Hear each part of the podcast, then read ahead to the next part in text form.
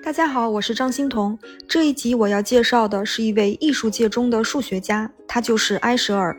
他的全名是摩里茨·科奈利斯·埃舍尔，简称 M.C. Escher。他是一名生前默默无闻、身后备受尊崇的荷兰平面艺术家。他创作了许多数学感强烈的木刻版画和平板画。他的作品都是基于精密的数学计算，探索着无限、反射、对称、透视。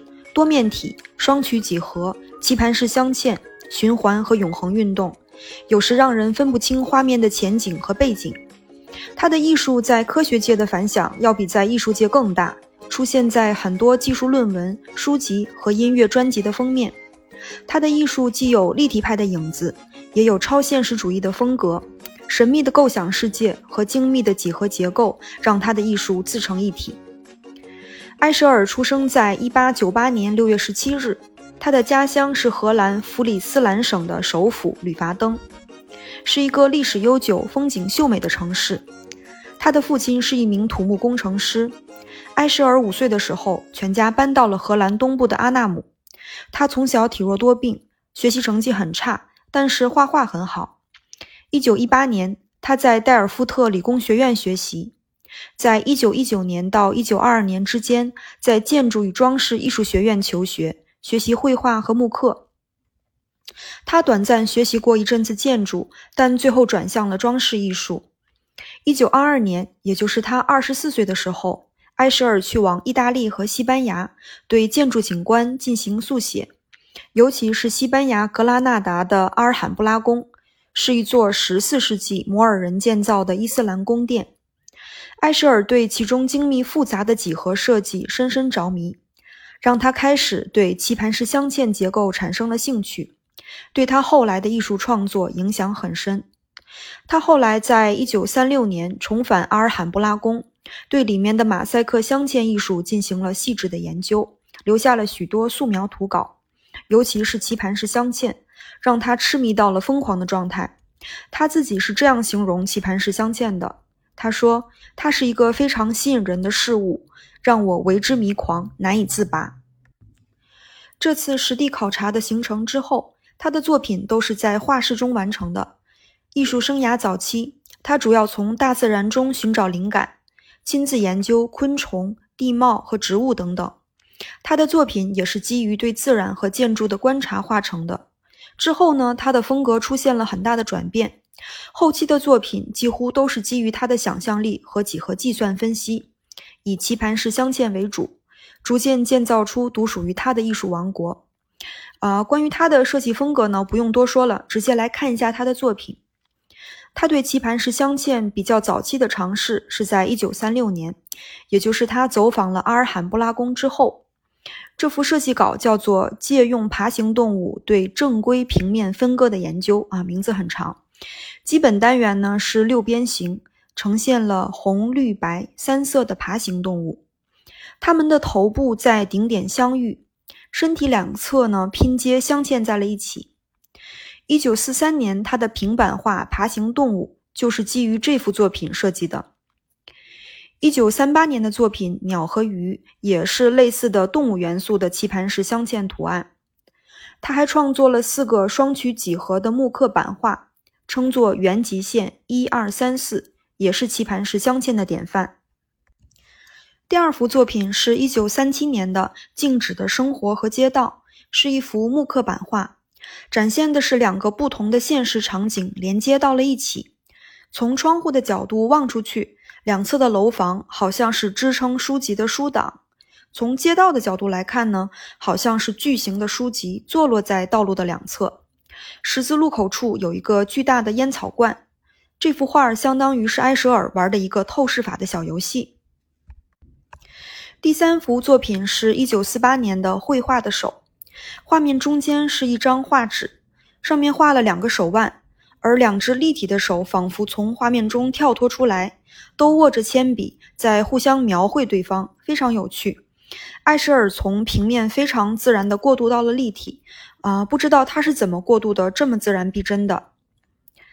第四幅作品呢，叫做《楼梯房》，创作于一九五一年，是一幅平板画，展示了歪歪扭扭的楼梯，上面爬着埃舍尔虚构的一种生物啊，它称作叫呃角轮龙，是有一点像蜥蜴一样的爬行动物，一共有四十六只，它们身上覆盖着盔甲，有六条腿。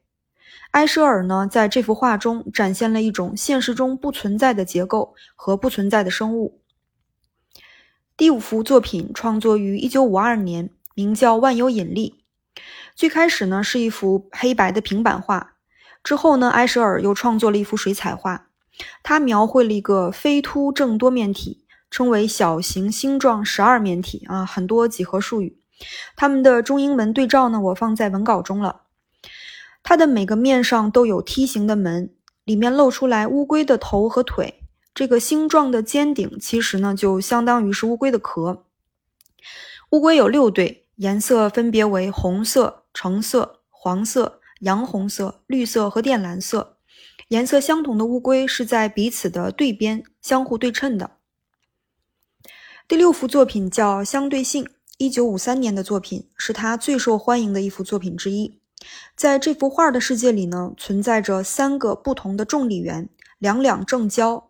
图中有十六个人物，分别在不同的重力源的支配之下，但是他们呢又不是分隔开来的。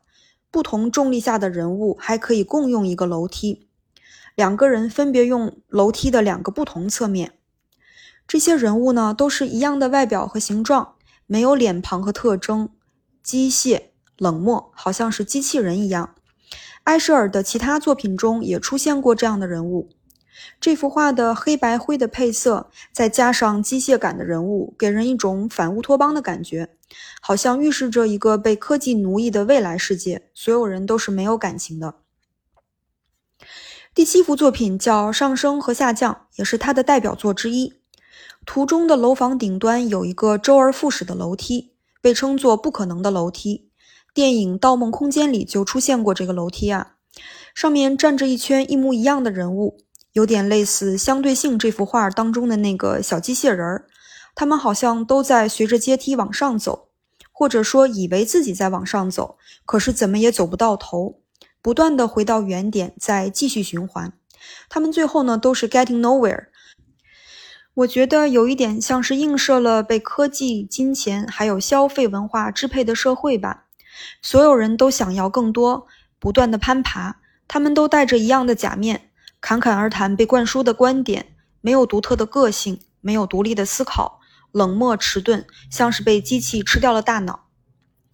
埃舍尔的最后一个作品呢，创作于一九六九年，叫做《蛇》，是一幅大型的木刻版画，采用三重旋转对称构图，相当于呢是一个扇形的设计，旋转重复了三次，配色是绿色、棕色和黑色，三条蛇构成了一个圆环。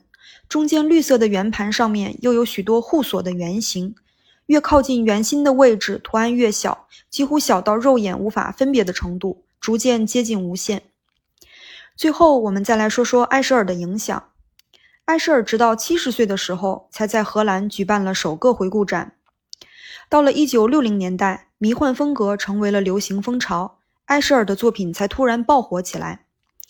一九六六年，美国的通俗数学家和科普作家马丁·加德纳在《科学美国人》杂志上发表了一篇文章，文章中列出了埃舍尔的作品，让他的名字出现在主流文化中。